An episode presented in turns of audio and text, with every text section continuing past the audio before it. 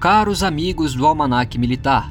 Meu nome é Cristiano Brites e no episódio de hoje do podcast do Almanac irei ler para vocês um trecho do livro Berlim no Tempo de Hitler, de Jean Marabini, publicado no Brasil pela editora Companhia das Letras no ano de 1989.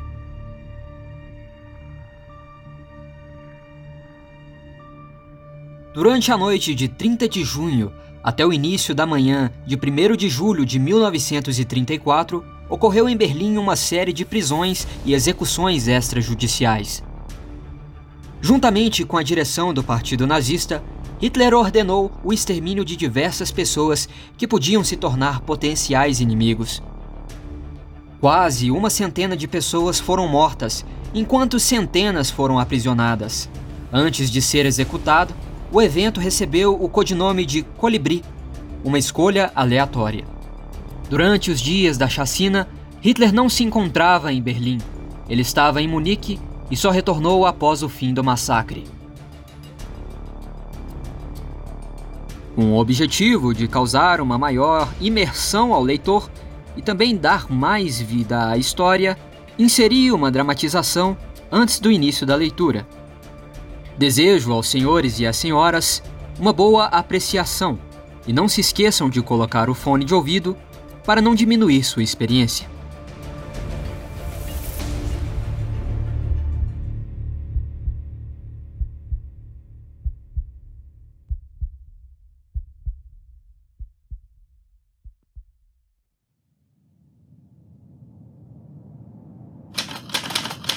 Frankfurt, 2 de julho de 1934, 11h40 da noite. Escritório burocrático da principal cervejaria da cidade.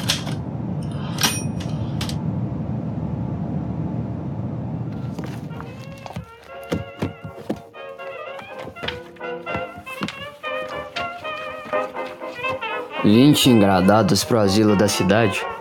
É, esses velhinhos estão de brincadeira.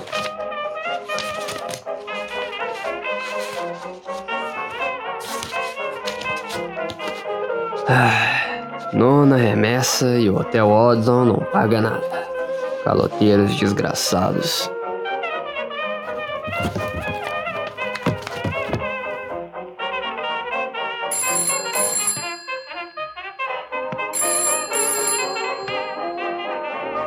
Ah, tá bom. Já vai. Já vou te atender. Ah. Quem diabos liga essa hora? Alô, pois não. Peter, seu safado! Quanto tempo, meu amigo? Como assim Berlim tá do avesso? Não, não. Não tem ninguém aqui não. Deixa de paranoia, o que é que tá vendo, hein? Só estou eu no edifício fazendo ordens de serviço. Desembucha. Tá bom, tá bom, eu vou falar baixo, mas fale logo, homem. O que, que tá vendo? Você corre perigo? Descobriram você? Não, eu estou seguro aqui. Ninguém deve desconfiar. Tá, debaixo do vaso, ao lado da porta. Certo. Sim, ninguém sabe daquele esconderijo. Eu vou transmitir o seu relato para Londres o quanto antes. Você vai precisar de marcos ou de francos para sair daí? Está bem. Eu vou ficar atento. Cuide-se aí também. Puta merda, Peter. Tá. Ah, debaixo do vaso, ao lado da porta.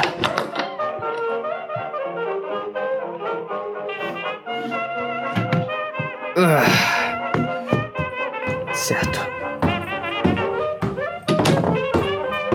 Ah.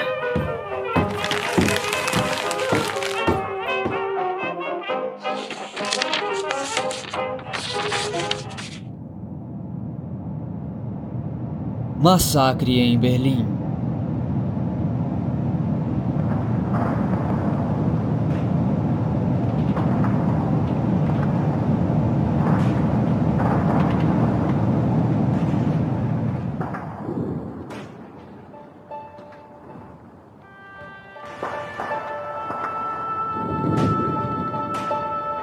Após a morte de Ron, o assassinato organiza-se em toda a Alemanha, inclusive na capital. De 30 de junho a 2 de julho de 1934, ocorre uma verdadeira carnificina. O general dos SA em Berlim é fuzilado entre os outros no campo de execução da Escola Militar de Lichterfeld, no subúrbio sul. Os berlinenses ouvem os tiros. Eles não cessarão mais. Os SS atiram nos homens das seções de assalto a 5 metros de distância. Mal chegados dos quatro pontos cardeais, os prisioneiros aguardam sua vez. Fazem fila para morrer. Nas ruas, os transeuntes calam-se perturbados.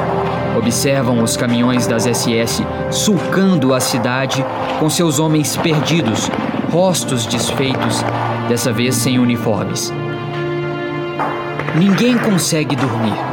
No escritório da Prince Albert Strasse, Heydrich fala ao telefone. Ele está em contato com as casernas onde ocorrem os fuzilamentos. Com um lápis azul, marca metodicamente as listas de nomes que ele mesmo fez. Nos paredões de execução, grita-se, soluça-se, vocifera-se, cospe no rosto de antigos companheiros, grita-se Heil Hitler! Cadáveres são empilhados. Trazem novas vítimas. Os muros estão vermelhos de sangue. O solo o verte. Gregor Strasser, cujos filhos são afilhados do Führer, também passa por isso.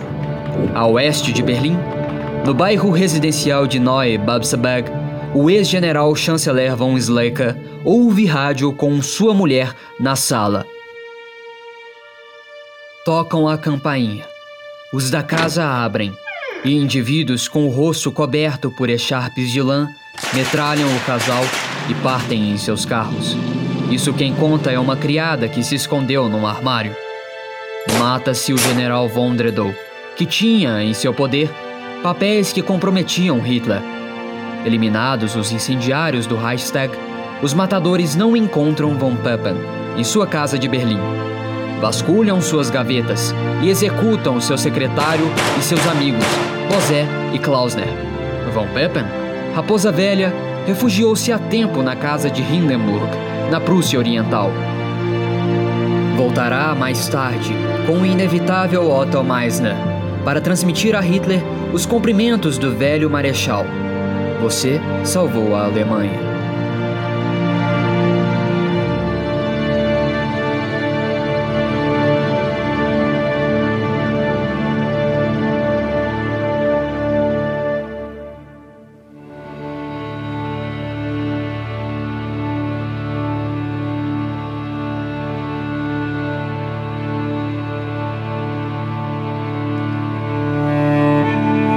Esse amálgama bem-sucedido de Heydrich faz-se com que desapareçam os negros que realmente redigiram Mein Kampf, assim como centenas de testemunhas incômodas. Hitler permanece fora da cidade até 2 de julho, sensível demais para sentir o cheiro de açougue. Quer evitar os lamentos dos supliciados, os insultos dos torturadores e até as súplicas das esposas que mendigam a graça para os maridos. Quando volta a Berlim, seu grande Junker pousa pesadamente no Tempelhof. O horizonte está escuro. O Estado-Maior da Gestapo e da SS o aguarda solitário diante do tapete vermelho. Hitler titubeia. Não dormiu o coitado nem um minuto nos últimos dias, confessa Eva Braun a uma amiga. Heydrich estende um caderno enrugado que contém os nomes dos executados da capital. Um certo Gisevius observa que os dedos do Führer tremem ao percorrer a lista. Por vezes, para em um nome com emoção, cólera ou convulsão. Finalmente o cortejo parte. Escreve a testemunha antes de acrescentar: O patos dessa cena, os rostos fúnebres, o céu vermelho e sangrento como uma ópera de Wagner é mais do que consigo suportar.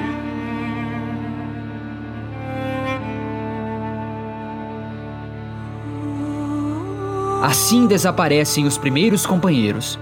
Sua morte é a compensação dos acordos que o Führer acaba de concluir com os barões do Ruhr, a partir de então livres para garantir o rearmamento da Alemanha. É também o preço que Hitler paga para o general von Blomberg, ministro da Reichswehr. Os generais e os aristocratas liberais executados foram escolhidos entre aqueles que não interessavam ou até perturbavam o Estado-Maior.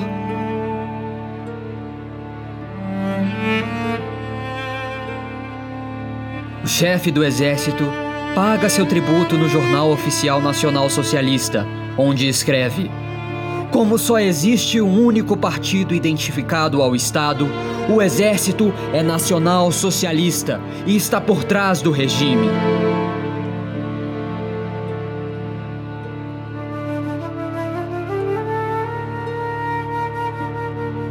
Ex-Hitler privado de seus primeiros companheiros SA a partir de então, protegido pela SS Negra e pela Wehrmacht, que enfim acredita na hora de sua desforra.